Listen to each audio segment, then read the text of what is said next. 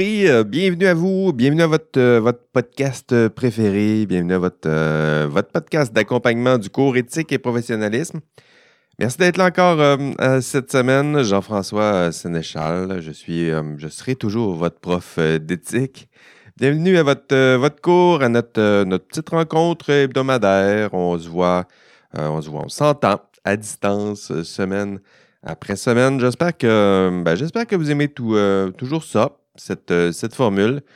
Toujours bizarre. Je suis, tout seul dans mon, bureau, mais, euh, euh, j'ai curieusement l'impression de vraiment vous parler personnellement. Je ne sais pas, je pense que la radio a quelque chose de, de ça, nous donner un, sentiment de, proximité, me semble-t-il. J'aime ça vous rejoindre, hein, là où vous êtes en ce moment. Je ne sais pas ce que, ce que vous faites. Peut-être, tiens, bonjour et bienvenue à Laurence Tremblay, qui me disait par courriel euh, qu'elle m'écoutait en, courant. Donc, j'espère que- qu'elle n'a pas tombé en, en entendant son, son nom. Écoutez, euh, changement de sujet, c'est fait. C'est fait. J'ai reçu euh, vos beaux TP1. Euh, reste juste à corriger ça. Donc, je vais corriger ça d'ici vendredi. Pas d'ici vendredi cette semaine, parce que ça va être compliqué, mais je dirais d'ici vendredi le 16 février. Donc, c'est calculé 10 jours ouvrables. Ça me semble raisonnable comme délai de, de correction. Je vous remercie euh, à l'avance de votre, votre patience. Euh, vous l'avez vu, le, le TP1, c'était, je dirais que c'est votre premier vrai test là, pour mettre à, à l'épreuve votre, euh, votre dynamique d'équipe. Puis, euh, en fait, c'est- ça. c'est peut-être le plus gros défi du TP1. C'est un défi de gestion d'équipe. Euh, comment faire pour s'assurer que tous les membres de votre équipe sont euh, actifs, euh, engagés, qui répondent aux courriels, que, vos teams ou je ne sais pas ce que vous utilisez, Google Docs, j'ai vu Discord aussi. Assurez-vous que tout ça fonctionne bien, que tout le monde est là, que tout ce, ce- beau monde est bien prêt à travailler pour dans le TP1 vers le TP2 parce que, euh, écoutez, s'il y, a, s'il y a des problèmes en ce moment dans le TP1, là, euh, sachez que ça va être bien pire euh, dans le TP2. Donc, c'est le, moment d'agir pour vous. Faites-moi signe au besoin. D'ailleurs, certains m'ont, m'ont écrit hein, pour essayer de, de, de relancer certains de leurs coéquipiers. Je vais évidemment vous, vous, vous aider. Je vais intervenir. Puis, d'ailleurs, je vous remercie d'avoir agi tôt dans la session, donc prudemment. Euh, moi, je, vais intervenir euh, rapidement et euh, personnellement auprès des, personnes concernées. Puis pour vous, ben, si vous ne m'avez pas encore signalé le problème, ben, faites comme eux. Attendez pas nécessairement à la fin de, de la session là, pour, pour intervenir. Je pense qu'il faut le faire le plus tôt possible. Donc, signalez-moi le, problème. Même si ce sont des, petits problèmes, ça peut vite s'envenimer.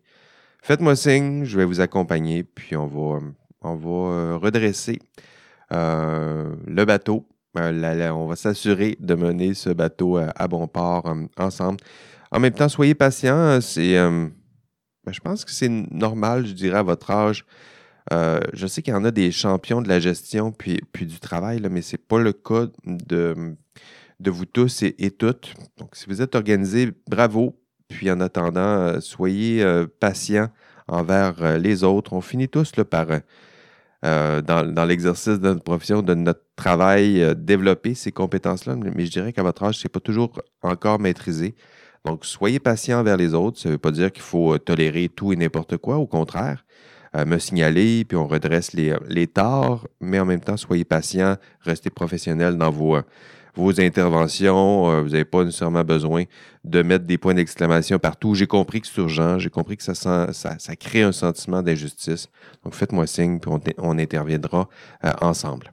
Aujourd'hui, dans cet épisode, dans ce module 4, euh, j'ai pensé vous introduire à la grille de Georges A. Legault. hein. Georges A. Legault, rappelons-le, c'est l'auteur de l'ouvrage principal du cours. Ça s'appelle Professionnalisme et délibération éthique. Ici, je parle du titre de, de l'ouvrage en question. Puis à la fin de l'ouvrage, il y a une grille d'analyse. Puis c'est cette grille que je vais vous demander euh, d'utiliser pour analyser votre TP1. hein. Vous m'avez proposé un beau TP1. Il a été déposé hier, euh, dimanche, dans ma, dans ma boîte de, de dépôt. vous devrez éventuellement l'analyser. Puis l'analyser comment? Ben, avec la grille de Lego, une grille que je vais vous expliquer dans ce, TP1. Donc, dans ce podcast, vous devrez, ben, vous devrez être attentif, comme vous l'êtes en ce moment. Vous m'écoutez patiemment. Puis, je vous invite à être attentif. Pourquoi? Parce que, parce que vous allez avoir besoin encore une fois, de cette grille pour analyser votre TP1. Donc, le TP2, il y a une bonne partie du TP2 que c'est utiliser la grille que je vais bientôt vous expliquer. Puis, parce qu'il va y avoir des questions à l'examen sur cette grille. Hein? Là, j'ai dit le mot examen. C'est sûr que là, j'ai toute votre attention.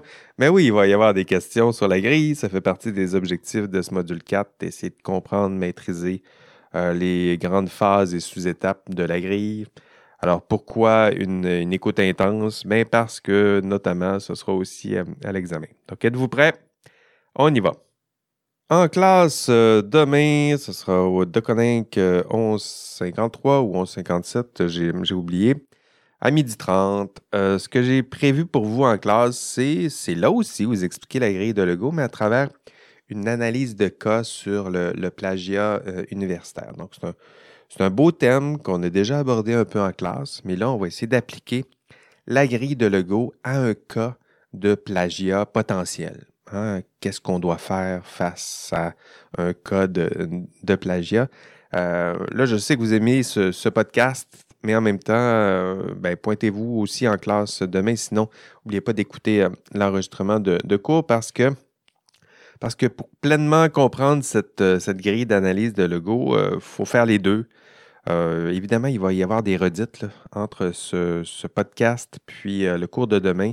Il y a plusieurs choses que je vais répéter parce que je vous parle de la grille. Puis la grille, elle, ne change pas. Puis mes explications changent très peu aussi.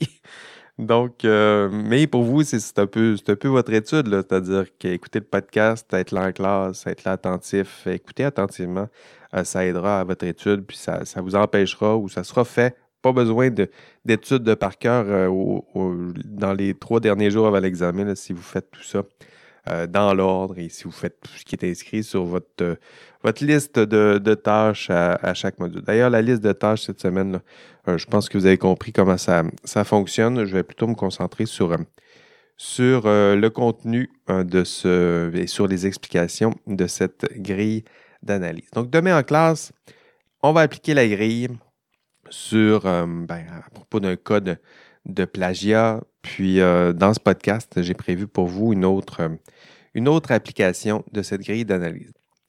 Aujourd'hui, ce que je vous ai promis, c'est de. On va se concentrer sur la première étape de votre TP2. Hein. Votre TP2, je vous l'ai déjà annoncé un peu, vous devrez analyser votre problème et prendre une décision, le problème que vous m'avez vous-même suggéré et que vous avez déposé dans ma, boîte de dépôt hier. Vous avez fait un beau problème, puis votre TP2, ça va être de résoudre, donc analyser et résoudre votre problème. C'est ça votre TP2. Puis le TP2, c'est gros, c'est beaucoup de points. Euh, donc aujourd'hui, dans ce podcast, ce que je vais faire, c'est analyser la première étape de ce TP2.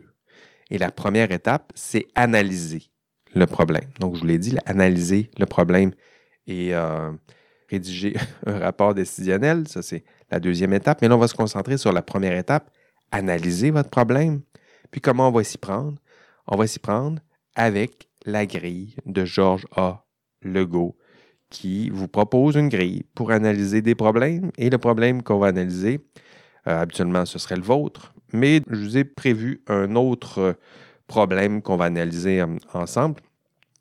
Euh, d'ailleurs, euh, parlant de, cette grille, la grille, là, si vous la cherchez, vous allez la trouver dans, si vous allez dans le contenu du, module 4, j'ai mis une copie de cette grille d'analyse. Donc, vous allez pouvoir l'utiliser, puis vous faire une copie de cette grille, puis vous allez pouvoir résoudre votre propre problème dans le TP2.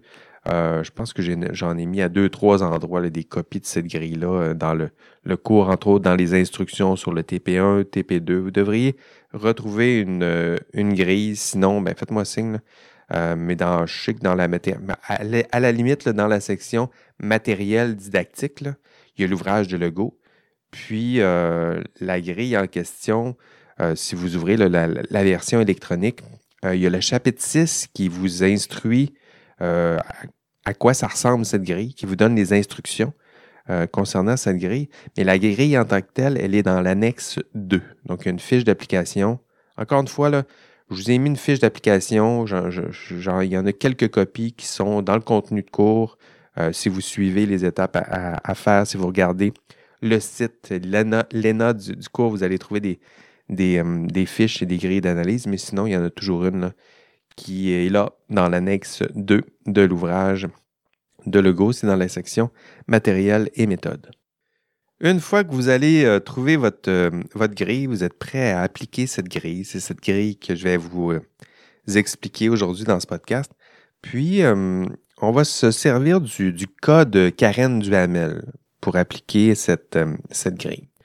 Donc, évidemment, vous vous souvenez de, du cas de Karen Duhamel parce que vous l'avez vu, vous avez regardé la, la vidéo. Tiens, je, vous résume quand même les principaux faits. Karen Duhamel, elle était, ben, elle est toujours ingénieure. Et dans le cas présenté dans la vidéo que vous avez regardée, mais elle est tout juste sortie de, de l'Uni. Euh, elle a été embauchée par une grande firme de génie conseil, probablement son rêve, elle aussi, de travailler dans une grande firme de, génie conseil. Puis sur le chantier de, réfection, c'était euh, l'autoroute 40, elle travaillait sur un grand projet.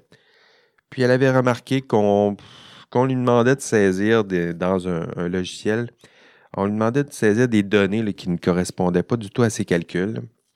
Puis elle, elle avait plutôt confiance en, ses calculs. Puis euh, elle pensait que tout le monde faisait des erreurs. Puis elle s'est mise à rentrer les bons chiffres, entre, guillemets. En fait, ces bons chiffres, parce qu'elle avait l'impression que tout le monde gonflait les, les chiffres, puis euh, gonflait les, quantités posées. Puis on gonflait les quantités posées probablement pour euh, faire un peu plus d'argent. Et rappelez-vous, là, après ce geste, on l'a informé qu'elle ne devrait plus rentrer ses chiffres, que quelqu'un d'autre s'en occuperait. Puis pire, plus tard, on a découvert qu'il y a un ingénieur qui est arrivé au bureau avec un moton d'argent. Donc, la catastrophe, Karen est témoin de ça.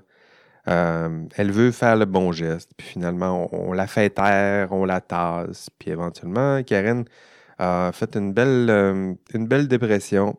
Puis elle a été tablettée congédié, la difficulté à retrouver son, boulot. Euh, mais vous connaissez tout ça. Hein, c'est pour vous mettre un peu dans, le bain, un témoignage euh, inspirant, émouvant, très certainement. Un peu anxiogène, mais émouvant, très certainement. Un beau problème. Dans le cadre d'un cours, c'est un peu plus rassurant de résoudre ce genre de problème. Pour Karen, ce n'était pas le, le, même état d'esprit, mais pour nous, je dirais que c'est un beau problème. Du moins, c'est l'histoire de, Karen qui vous aidera à suivre ce que je, vais vous dire dans, ce podcast. Parce que euh, Karen a pris une, décision. Hein. Elle, est arrivée face à un problème. c'est la même question que je vous ai posée au cours 1, c'est que feriez-vous à la place de Karen Duhamel? Parce qu'elle, la question, c'est qu'est-ce que je dois faire? Ce que je vous propose dans ce podcast, c'est de vous poser cette même question. Qu'est-ce que je dois faire? Donc, prendre une décision et avant de prendre cette décision, on va analyser euh, la situation grâce, et on va analyser le problème grâce à la grille euh, de Lego. Et pour ça, on va se prendre, euh, on va se prendre au moins 30 minutes pour, pour réfléchir à, tout ça. c'est un luxe. 30 hein, minutes pour réfléchir à un problème, c'est peut-être même pas suffisant pour résoudre. En fait, c'est assurément pas suffisant pour euh, résoudre le problème euh, de Karen Duhamel. Mais nous, on le fait encore une fois dans le, contexte douillet d'un cours euh, universitaire. mais mon objectif, c'est qu'à la fin de ce, à la fin de ce podcast, puis à la fin du, cours de demain aussi, à la fin du cours de demain, vous aurez utilisé la grille, je vous l'aurai expliqué. On l'aura appliqué au cas du Hamel. On l'aura appliqué à un cas de plagiat en classe. Puis, ce que je souhaite, c'est qu'à la fin, après avoir utilisé cette grille à deux reprises, après me l'être fait expliquer, après l'avoir lu dans l'ouvrage de Legault, euh, ce que je souhaite, c'est que vous gardiez des parties importantes de cette grille. Pas que vous reteniez tout par cœur, mais que vous reteniez des parties de cette grille. Parce que, parce que, parce que dans la vie, euh, en fait, je suis loin d'être convaincu que vous allez utiliser la grille dans son intégralité dans l'exercice de, la, profession. Donc ça, je, suis pas mal convaincu de ça. Donc désolé de vous le dire euh, avant même de vous expliquer la grille. Je ne pense pas que vous allez l'utiliser telle qu'elle, mais il y a des étapes dans la grille euh, que vous allez retenir. C'est ça qui est important. C'est-à-dire qu'après avoir euh, appris, vous vous êtes fait expliquer cette grille, après avoir utilisé cette grille, après quelques reprises, là, vous allez l'appliquer bientôt à votre TP1. Puis à la fin, du moins, c'est mon, mon intention pédagogique derrière tout ça, c'est-à-dire vous enseigner cette, cette grille pour que vous puissiez en retenir quelques étapes ou quelques composantes de cette grille. Et les composantes et étapes que vous allez retenir, ben, c'est celles qui seront les plus significatives et importantes pour vous euh, pendant la session, pendant mes explications, pendant votre utilisation. Puis ça, euh, si vous retenez au moins quelques étapes et sous-étapes de cette grille, euh, les étapes et sous-étapes qui seront pour vous les plus pertinentes, ben, ce sera au moins ça dans votre apprentissage. Vous n'aurez peut-être pas la grille complète en tête, mais il y a des étapes que vous n'oublierez pas et que vous n'oublierez jamais. OK, sautons dans, l'analyse. Pour le cas de, avec le cas de Karen Duhamel, euh, le Go, et pour n'importe quel problème, le Go vous suggère d'analyser votre problème en quatre phases. 1. Prendre conscience de la situation. 2. Clarifier les valeurs conflictuelles. 3. Prendre une décision raisonnable. Et 4. Établir un dialogue avec les principales parties prenantes. Et si vous pensez que je lis en ce moment, c'est parce que je lis en ce moment. Je les ai devant moi pour être sûr de bien les, bien les dire. Donc, quatre phases. Puis, euh, je vais vous expliquer ces quatre phases. Euh, à l'audio, ça pourrait être long un peu, là, que je, je, parle, je parle et je vous explique ces, ces, quatre phases-là. Euh, donc, je vais vous mettre des petits bumpers audio là, entre chacune de ces phases. comme ça, si vous perdez le fil, quand il va y avoir un bumper, vous allez vous, allez vous dire Oh, c'est vrai, ok, c'est fini. puis là, on repart sur un autre phase. Ça va vous donner un autre, un autre souffle, du moins, c'est euh, ça l'esprit de ces, petits bumpers. Donc, euh, premier bumper.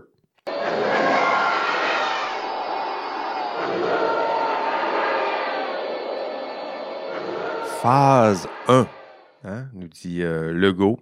Phase 1, on va se concentrer sur les faits. On va prendre conscience de la situation. C'est ça que le go veut dire par prendre conscience de la situation. On va se concentrer sur les faits. Et cette première phase, le go euh, la divise en cinq sous-étapes A, B, C, D, E. Je vais les dire comme ça parce qu'à l'audio, il faut que vous, soyez capable de me suivre.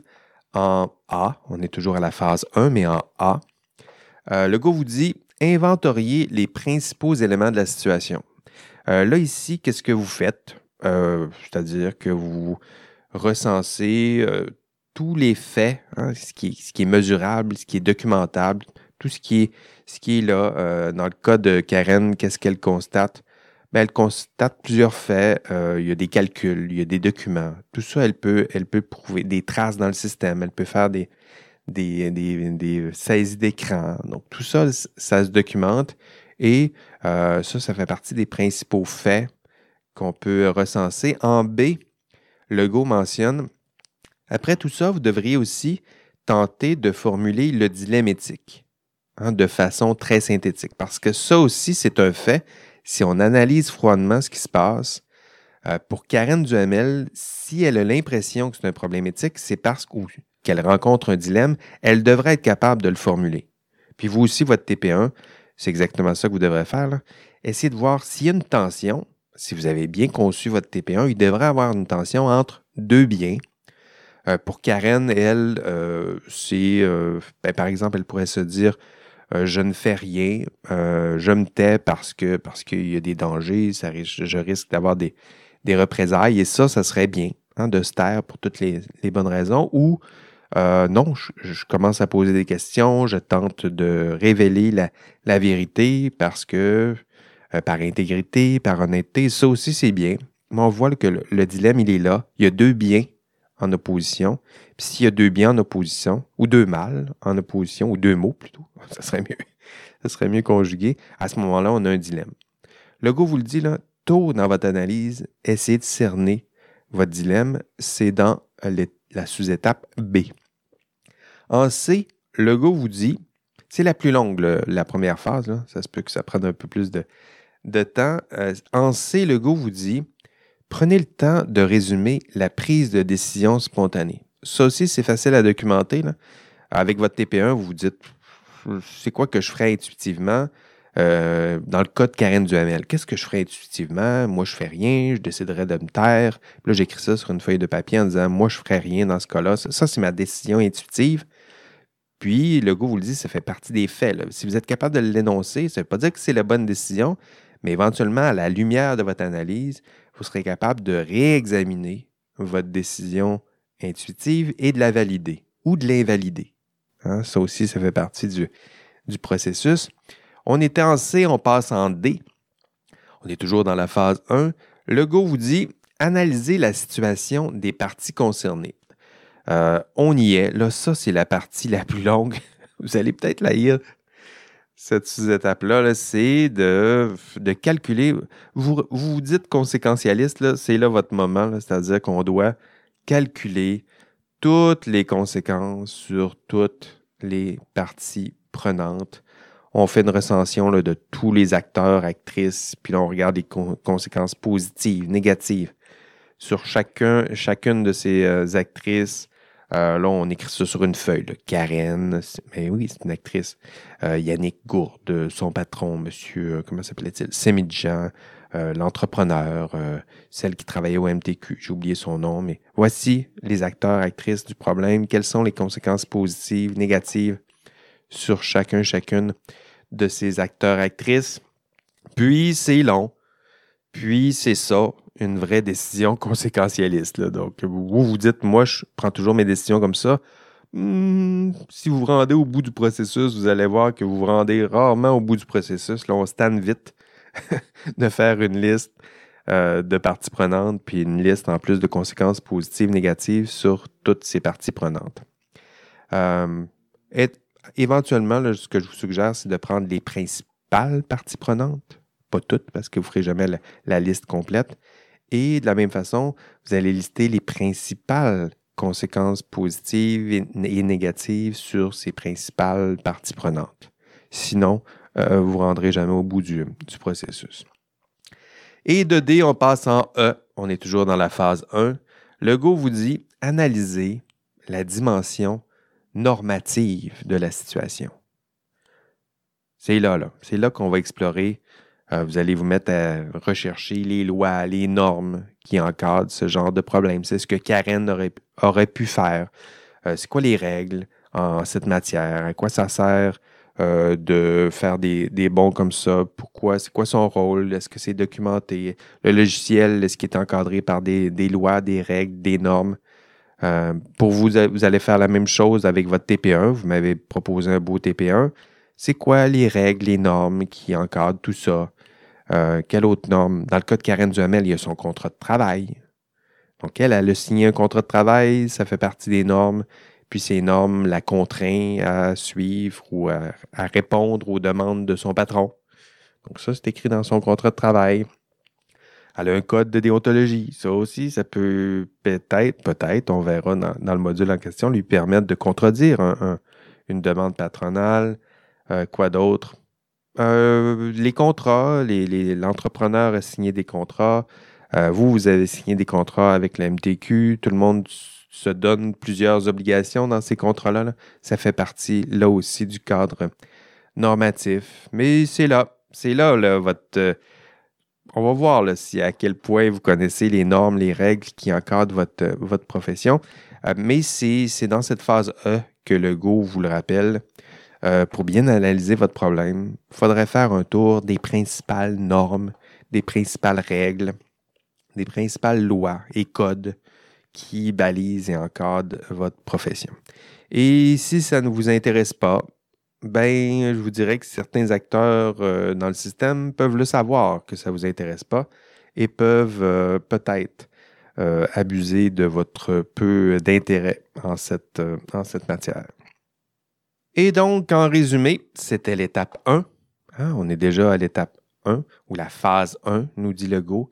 Recenser et analyser les faits. Hein, recenser et analyser les faits, c'est tout ça.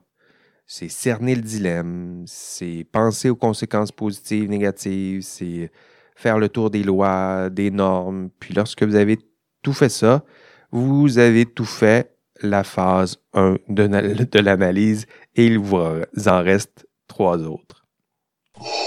Impressive. Phase 2 maintenant. Après avoir, euh, après avoir analysé les faits, euh, le Go vous suggère de clarifier les valeurs en conflit, puis euh, d'identifier les éléments clés. Ici, on passe à travers trois sous-étapes dans cette phase 2. Trois sous-étapes ABC, encore une fois, pour vous aider à suivre.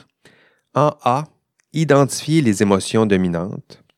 le Go vous le rappelle, euh, lorsque vous analysez un problème, c'est important aussi d'identifier les émotions qui sont en jeu. Euh, dans le cas de Karen, si elle avait à faire son analyse, euh, vous l'avez senti dans son témoignage, il y a beaucoup d'anxiété, la peur de perdre son emploi, la peur du jugement des patrons, beaucoup de frustration aussi de, pas d'être, de ne pas être écouté, entendu, d'être trompé même. Et, ben, et vous le savez, ben, les émotions agissent sur, euh, la raison et peuvent influencer une analyse qui se veut euh, rigoureuse et objective. Puis le go vous le rappelle, euh, c'est important de, les identifier, hein, de les nommer. Si on fait une belle analyse savante et approfondie, il faut au moins penser à ces émotions-là, les nommer, puis pour éventuellement évaluer, tenter d'évaluer dans quelle mesure ces émotions-là peuvent influencer à tort euh, la prise de, décision. En B, le Go vous suggère aussi de penser aux valeurs agissantes. Hein, les valeurs agissantes, les valeurs qui agissent, les vraies valeurs qui influencent la prise euh, de décision, c'est ce que veut dire euh, le Go. Et Karen Duhamel, il y a plusieurs valeurs hein, qui, vont, qui vont influencer sa, prise de décision et qui devrait peut-être influencer aussi sa prise de décision. Puis, je sais que pour vous, les valeurs, des fois, vous avez de la difficulté à les nommer ou à les trouver même. Euh, la plupart des valeurs, vous allez les trouver. En fait, les valeurs sont cachées. sont pas cachées, sont évidentes quand on se met à poser des questions, mais euh, je dirais qu'il y a des valeurs qui se cachent. D'abord, derrière les, euh, les, conséquences anticipées. Hein, si vous vous dites, il y a des conséquences positives sur la, il y a des conséquences pour Karen. Il y a des conséquences positives sur sa sécurité d'emploi, euh, sur sa, propre sécurité, sur sa, santé mentale, sur euh, la solidarité envers les pères. Ben, tout ça, ce que je viens de vous donner, ce sont des valeurs. Souvent, elles vont apparaître dans votre liste de conséquences. Quand vous dites des conséquences positives, le positif, c'est un jugement de valeur. Donc, il y a des valeurs qui vont se cacher là. Il y a d'autres valeurs aussi qui vont se cacher dans les, normes, dans les règles, dans les, lois. Donc ça, c'est pourquoi vous décidez de respecter telle règle, telle norme, tel code. C'est justement parce que ces normes, ces règles, ces codes, justement, sont là pour préserver certaines valeurs. Hein? Vérité, euh, justice, honnêteté. S'il y a un code du bâtiment, ben, souvent, la valeur qui est sous-jacente, c'est la valeur de sécurité ou de préservation d'intégrité physique euh, des personnes ou habitants. Donc, si vous, faites l'effort d'y réfléchir un peu, ces valeurs sont là. Euh, elles sont tout simplement cachées soit dans les conséquences positives ou négatives, ou dans les normes, les lois, les règles que vous allez vous-même euh, identifier. Et on passerait en C, dernière sous-étape. On est toujours dans cette deuxième phase. Et en C, le Go vous dit identifier le principal conflit de valeurs. Euh, en B, vous identifiez toutes les valeurs. Puis en C, vous faites l'effort de voir, écoutez, le dilemme, ça oppose, c'est quoi les deux principales valeurs qui sont en conflit? C'est une étape qui est, délicate, qui est difficile, mais si vous le faites euh, intensément et rigoureusement, à la fin, vous allez être capable de, rattacher une valeur à une partie du dilemme, puis une autre valeur à l'autre partie du, dilemme, ce qui fait en sorte que ces deux valeurs-là sont opposées. Si on prend l'exemple de, de, Karen Duhamel, elle, son dilemme, je dirais que c'est, c'est la valeur de vérité, très certainement. Elle veut dire la vérité. Toute son action semble euh, orientée. Elle veut être honnête, en tout cas, honnêteté, vérité. Ça, il y a des recoupements, mais elle veut dire les vrais chiffres, respecter les normes, les règles. Euh, cette valeur-là, de, à la limite entre vérité et honnêteté. Puis l'autre valeur en opposition, je dirais que c'est sa sécurité d'emploi, son allégeance à son employeur aussi. C'est, elle est là, la tension. évidemment, elle, va vite verser du côté de la, vérité. Elle aura pris sa décision, elle va tenter de, le défendre. Mais si on se replace dans sa chaise, la première fois où elle a vu les chiffres, l'opposition était peut-être plus évidente. Euh, ces chiffres ne semblent pas vrais. Puis, qu'est-ce qui se passe avec mon employeur, mon entourage, pour essayer à ce point-là de proposer des données qui, sont fausses? Euh, voilà son dilemme. En vérité, et j'opposerai ça à peut-être euh, loyauté envers son, employeur. Et vous devrez faire ce même genre d'exercice avec votre TP1. À la fin de cette deuxième phase de l'analyse, vous aurez clarifié les valeurs en conflit, puis identifier le principal conflit de valeurs. Et si vous avez fait tout ça, euh, ben là, déjà avec la phase 1, vous avez euh, identifié les, les, règles, les normes, les faits, euh, les conséquences. Puis là, ici, vous aurez identifié les valeurs qui se cachent dans ces conséquences, ces règles, ces normes. Puis vous aurez identifié votre principal conflit de valeurs.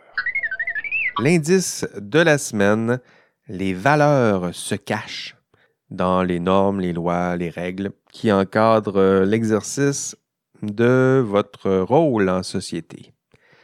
Une belle phrase, hein?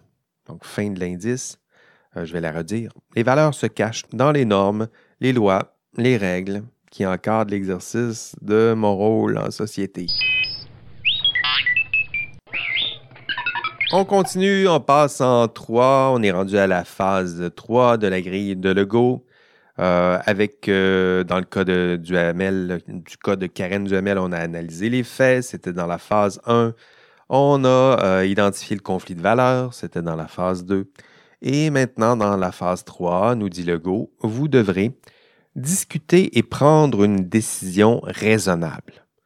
C'est là qu'on prend la décision. Hein? On a analysé les faits, les valeurs, puis là, on prend une décision. Et surtout, on va mobiliser, on va construire un argumentaire pour justifier cette prise de décision. Dans cette phase 3, euh, Legault identifie trois sous-étapes A, B et C. A, euh, Karen doit identifier la valeur qui a préséance. Legault vous le dit là en A, vous devrez, il y avait un conflit de valeurs, vous devez identifier une valeur qui sera prioritaire. C'est ça, une décision éthique. Ça fait mal. Il y a deux valeurs essentielles qui sont là, qui sont au cœur du dilemme.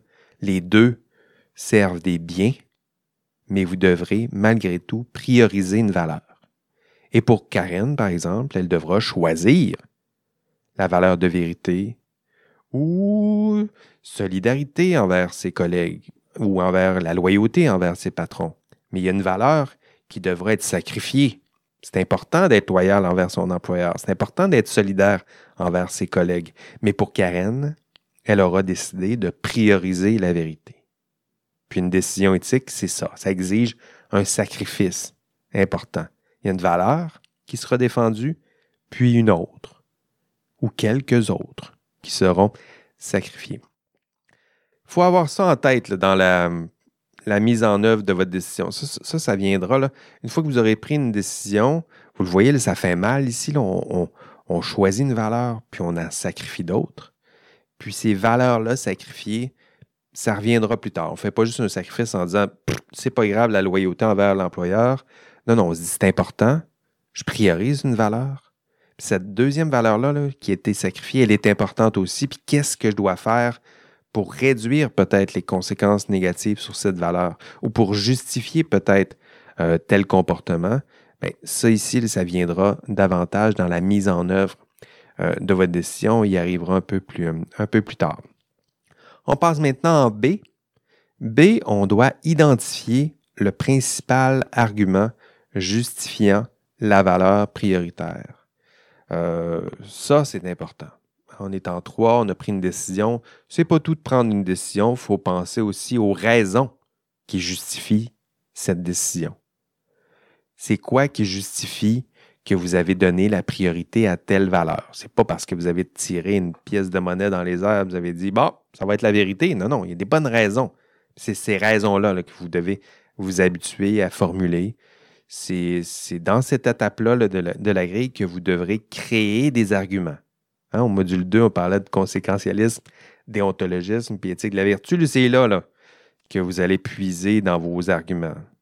Donc, pas seulement pour me dire que telle décision, elle est bonne, mais telle décision, elle est bonne parce que, puis là, vous allez justifier moralement cette décision-là. C'est ça que ça veut dire, argumenter en matière d'éthique, puiser dans des arguments, puiser dans un argument conséquentialiste, en m'expliquant que votre décision elle est bonne parce que ça permet de générer telle, telle conséquence positive, puis de supprimer telle conséquence négative. Euh, cette décision-là, est bonne parce qu'elle est conforme à des devoirs, des obligations, des règles. À ce moment-là, ce serait un argumentaire qui est plutôt déontologique. Ou euh, notre décision, elle est bonne parce qu'elle est inspirée de l'éthique de, la vertu. C'est ce que c'est ce qu'on devrait faire. Ça met en, évidence telle valeur, telle valeur qui se manifeste dans l'esprit de telle règle. Donc là, ici, on serait davantage dans l'éthique de la vertu.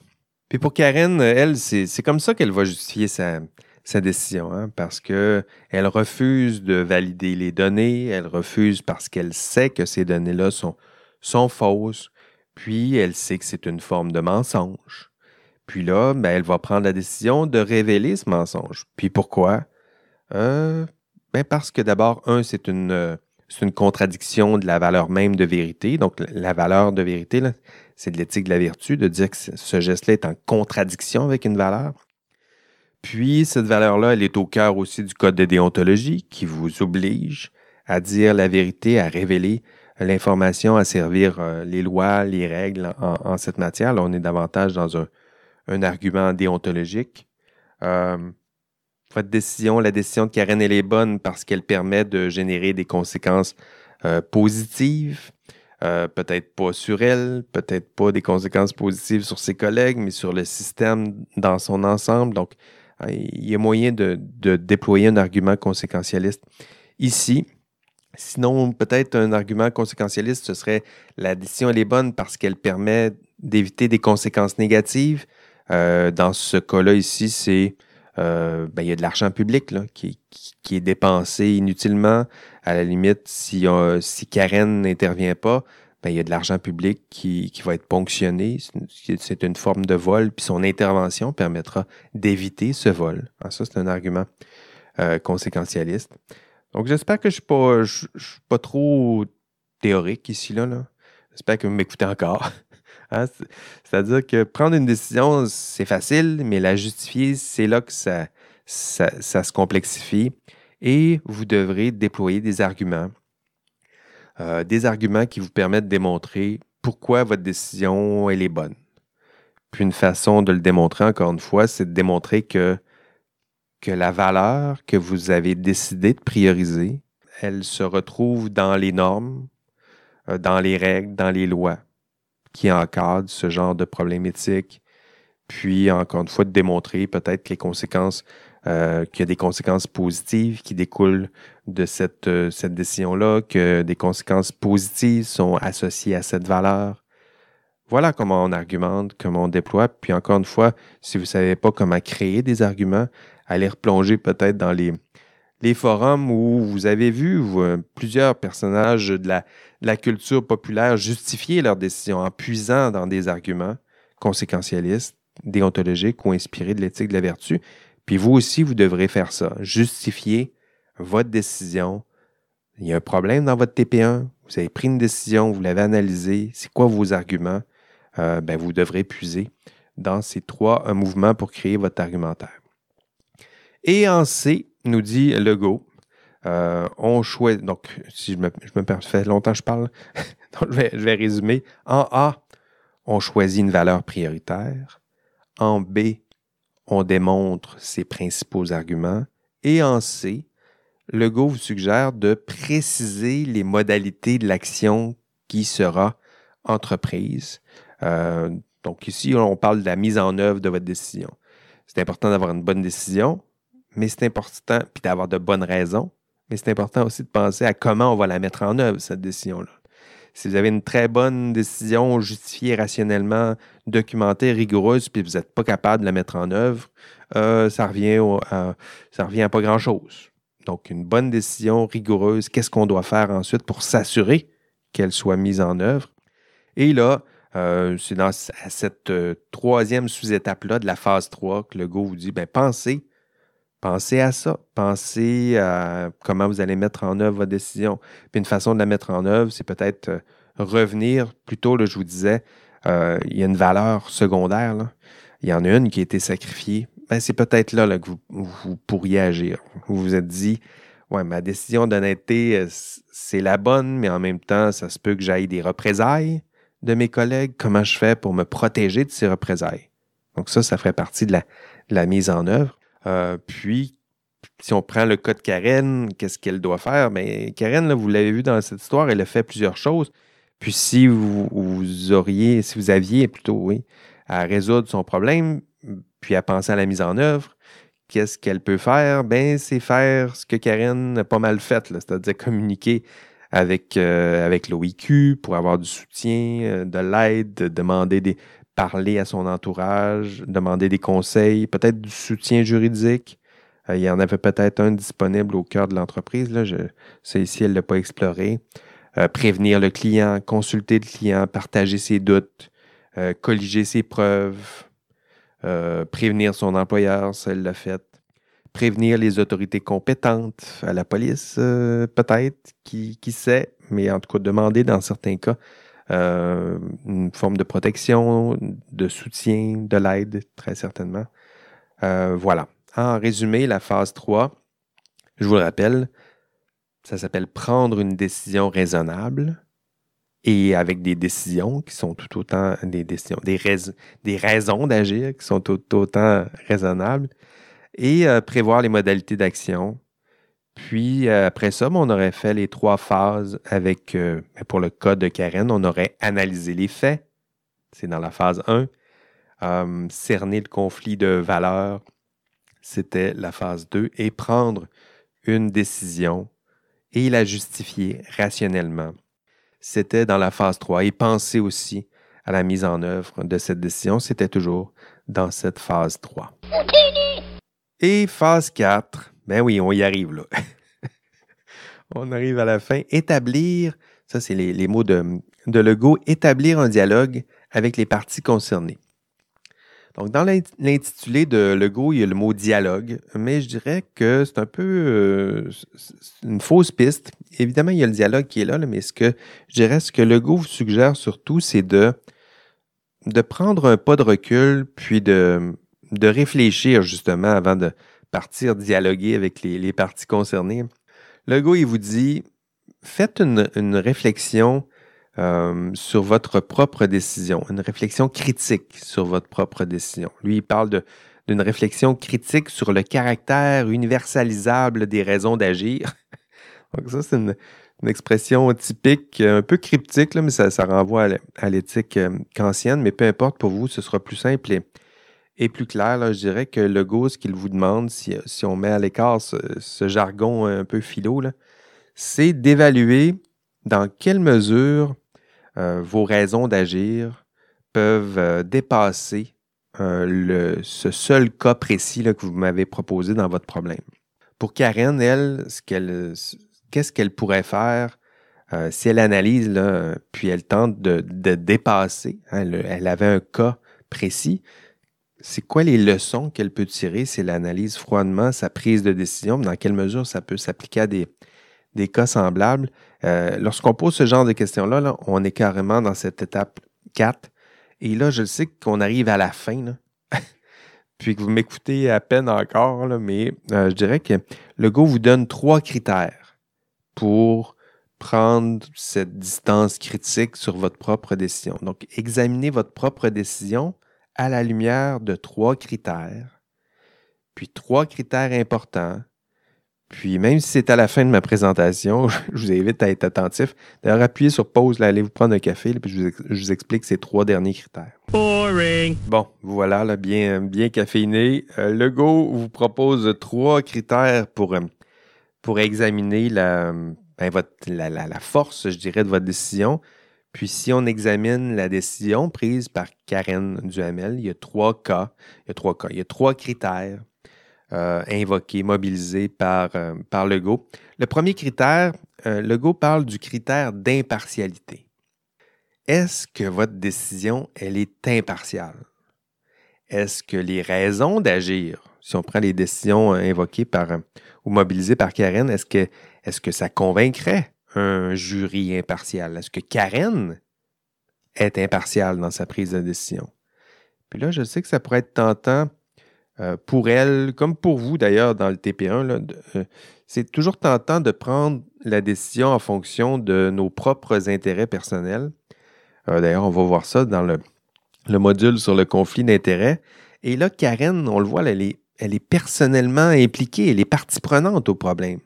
Donc, est-ce qu'elle est partiale? Ben oui, elle fait partie du problème, ça le dit dans le mot. Elle n'est pas impartiale.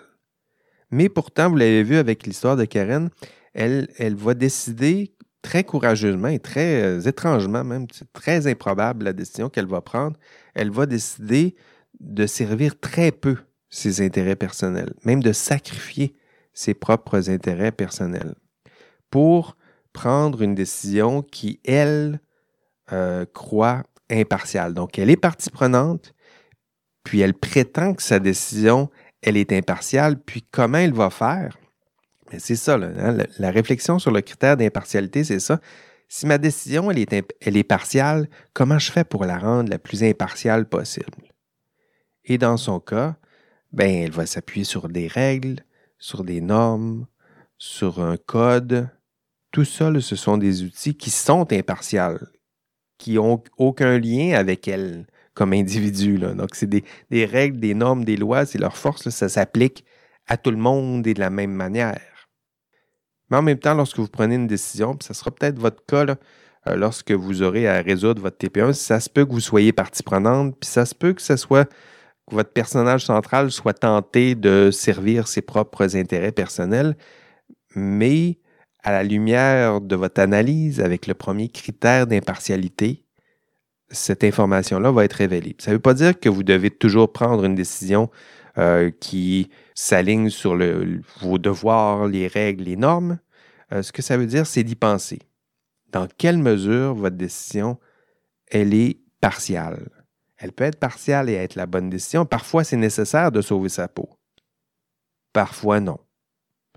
Euh, puis, pour vous, peu importe la décision que vous, devrez aurez à prendre, en examinant ce critère d'impartialité, vous aurez fait cette réflexion. Vous aurez tenté de prendre la mesure euh, de l'impartialité ou de la partialité de votre décision. Ça, ça fait partie des critères d'analyse. C'est des méta-critères. On regarde notre décision et on se dit Ouais, ma décision, elle est impartiale et elle est bonne, ou ma décision, elle est partiale, mais elle reste bonne.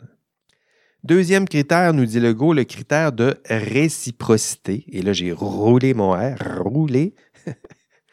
Se mettre à la place de l'autre, c'est ce que ça veut dire, réciprocité. Et euh, Legault vous dit de, euh, essentiellement de penser euh, à la personne qui risque le plus de souffrir de votre décision. Donc, celle qui aura les conséquences négatives qui découleront de votre prise de décision, il faut y penser. Il euh, faut voir euh, dans quelle mesure c'est justifié. Il faut voir dans quelle mesure cette personne ou cette partie sera capable de comprendre nos raisons d'agir. C'est aussi ici que vous pouvez vous dire, euh, ben là, ici, ma décision était délicate, j'ai pris telle décision, puis il y aura vraiment des conséquences négatives sur telle autre partie, telle autre personne. Puis là, ça vous donnera des, des éléments de mise en œuvre de votre décision, c'est-à-dire que ma décision, elle reste bonne, par contre, il y a des conséquences négatives sur telle personne. Puis là, comment je vais faire pour réduire le plus possible ces conséquences négatives? Donc voilà à quoi ça, sert le, critère de réciprocité, le se mettre à la place de l'autre, réfléchir dans quelle mesure ma, décision va affecter l'autre. Qui souffre le plus de cette décision? Puis dans le cas de, de, Karen Duhamel, évidemment, il y a Karen qui va souffrir de cette décision-là, mais à la limite, elle, est peut-être prête à assumer les conséquences négatives. Mais il y a d'autres personnes. Hein. Vous l'avez vu dans le cas de ses collègues, ses patrons, tout ce beau monde-là, là, ça ne sera pas beau lorsque l'information va se, va se retrouver devant des cours civils, les cours criminels. Donc, pensez à l'autre. Ça ne veut pas dire qu'elle va changer sa décision. Ça veut juste dire qu'elle doit prendre conscience que sa, sa décision risque d'affecter les autres. Puis est-ce que ses conséquences négatives sur les autres sont justifiées? Et sinon, qu'est-ce que je peux faire pour le réduire? Et si oui, mais qu'ils en subissent les conséquences. C'est un peu ça ici dans le cas de, de Karen Duhamel. Troisième critère, le critère d'exemplarité. Le Go ici euh, vous demande d'examiner à la portée, je dirais, de votre, euh, votre décision. Essayez de vous poser la question, est-ce que, est que vos raisons d'agir, est-ce que votre décision pourrait être appliquée à d'autres cas semblables? Euh, ça, c'est un, beau critère, c'est une décision, c'est un, critère qu'on voit notamment lorsqu'un un juge rend sa décision devant une cour de, de justice, il va essayer d'examiner dans quelle mesure sa décision pourrait s'appliquer à des cas semblables. Ah, ça, c'est le concept de, jurisprudence. On rend un jugement, puis en même temps, on peut s'inspirer de ce jugement pour guider d'autres cas euh, similaires. Ici, Karen devrait faire le même genre d'exercice de réflexion. Ma décision, je pense qu'elle est bonne, mais est-ce qu'elle pourrait s'appliquer à des cas semblables? Est-ce que c'est un cas d'exception, puis ma décision, elle est bonne uniquement dans ce cas exceptionnel, face à ce problème exceptionnel, ou est-ce que non, ma décision, elle est bonne, elle est généralisable, elle devrait toujours s'appliquer face à des cas qui ressemblent à celui que je viens de rencontrer. Puis dans le cas de Karen Duhamel, ben, sa décision, euh, ça donne bien, là, sa, décision, ça s'appuie encore une fois sur les, lois, les règles, elle parle de la loi sur les ingénieurs. Elle dit Ma décision est bonne, c'est sûr, c'est la loi des ingénieurs qui dit ça. Puis, je dirais que c'est la principale force du, du droit. Hein, le droit, c'est le fun parce que ça permet de résoudre de façon générale des problèmes semblables. Hein. En droit, on formule de façon assez générale pour nous guider face à des problèmes qui se ressemblent puis la décision de Karen Duhamel, elle serait exemplaire de cette façon, c'est-à-dire qu'elle s'appuie sur des normes et euh, sur des lois, sur des règles. Puis en l'occurrence, donc on pourrait appliquer la, euh, décision de Karen Duhamel, on pourrait reprendre cette même décision-là face à des cas semblables. Et qu'est-ce qu'un cas semblable? C'est un cas qui, qui, ressemble au cas euh, rencontré par Karen Duhamel. Il faudrait le décrire. Mais voilà, hein, donc le dernier critère, c'est ça, critère d'exemplarité. Dans quelle mesure ma décision pourrait s'appliquer à des cas semblables? Dans quelle mesure est-ce que je peux la généraliser? Dans le TP2, là, vous allez faire des, euh, euh, des, recommandations. Ça, ça fait partie de cette réflexion-là. Je vais faire des recommandations, c'est-à-dire que je, vais réfléchir à des cas qui pourraient être semblables, à quoi ça ressemble les cas semblables dont je pourrais m'inspirer ou qui pourraient s'inspirer de ma décision pour régler ces problèmes semblables. Pensez à votre TP1. Les problèmes que vous avez décrits dans votre TP1 euh, sont semblables à d'autres problèmes, puis votre décision pourrait guider d'autres personnes comme vous qui se retrouvent à un cas qui, euh, face à un cas qui ressemble à votre TP1. Voilà, le troisième critère, c'est ce que ça veut dire. Et là, on est toujours dans la phase 4. Et on passe à la phase 4B, parce qu'on était seulement à la phase 4A avec les trois critères. Et à la phase 4B, le Go vous dit formuler et présenter une argumentation complète permettant de justifier votre décision. Et là, euh, ce que vous reconnaissez, c'est quoi? C'est quoi ça? Je vais le redire. Formuler et présenter une argumentation complète permettant de justifier sa décision. Bien ça, si vous ne l'avez pas reconnu, c'est votre TP2. En fait, c'est la deuxième partie de votre TP2, c'est votre rapport décisionnel. Donc oui, c'est normal, vous avez passé à travers la grille. 1, 2, 3, quatrième phase, puis la phase 4A, puis 4B. 4B, on vous dit quoi? ben fais ton rapport décisionnel. Explique-moi, présente-moi ton argumentaire complet pour me justifier ta décision. La décision que tu as prise face à un problème, quel problème? Le problème que vous m'avez vous-même soumis dans votre TP1. Donc, à la fin, quand vous aurez fini votre, euh, vous aurez fini votre analyse, quand vous allez arriver en 4B, puis vous allez vous demander, ben, c'est quoi qu'on fait à 4B? Est-ce, qu'on, euh, que, que je mets mon rapport là? Non, non. Vous pouvez juste dire en 4B, voir le rapport décisionnel. Puis, euh, le rapport décisionnel, c'est votre rapport. Donc, ça, tout, tout votre argumentaire sera dans votre rapport. C'est la deuxième partie de votre TP2, votre rapport décisionnel. Puis si vous, ben, vous m'aviez soumis le cas de Karen Duhamel dans votre TP1, c'est pas ça que vous avez fait, là, mais si vous l'aviez fait, ben, votre euh, TP2, ce serait le rapport décisionnel dans lequel vous me résumez tout le fruit de votre analyse qu'on a fait ensemble dans cette, cet épisode. donc, un, un, rapport décisionnel dans lequel vous m'expliqueriez pourquoi euh, la décision de Karen Duhamel, c'est la meilleure. Pourquoi c'est une bonne décision? C'est quoi ses principaux arguments pour justifier sa décision? Quels gestes elle doit poser? Puis quels sont, comment mettre en œuvre sa décision? Quelles sont vos recommandations? Puis, euh, puis voilà, ce serait ça, votre rapport décisionnel TP2. Et ça arrive exactement à la fin de votre analyse. C'est pas un hasard. En 4B, vous passez de 4B pour sauter dans votre rapport décisionnel et résumer le fruit de vos euh, délibérations, réflexions et discussions. Quatre phases dans cette grille d'analyse proposée par Georges A. Legault. On a passé à travers, bravo, quatre grandes phases pour analyser votre TP1, hein, donc votre problème éthique que vous m'avez remis hier. Et vous devrez examiner ce problème à l'aide d'une grille d'analyse puis la grille d'analyse vous demandera 1. d'analyser les faits, 2. de clarifier les valeurs conflictuelles, puis éventuellement de voir que les valeurs se cachent dans les conséquences et les normes. 3. de prendre une décision éthique, puis de la justifier rationnellement, donc de vous trouver des raisons d'agir. Puis 4.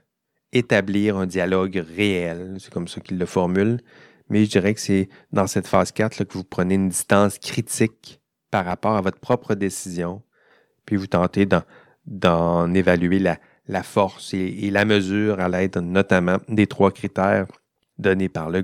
Puis après ces quatre phases, vous passez au rapport décisionnel, c'est-à-dire une forme de synthèse, le fruit de vos décisions. Ce n'est pas une grille d'analyse. Je sais qu'il y en a qui, vont être tentés de, me faire un rapport décisionnel en disant nous, on a pris une décision, on a commencé par analyser les faits, puis ensuite, on a fait une clarification de valeur, puis c'est pas ça.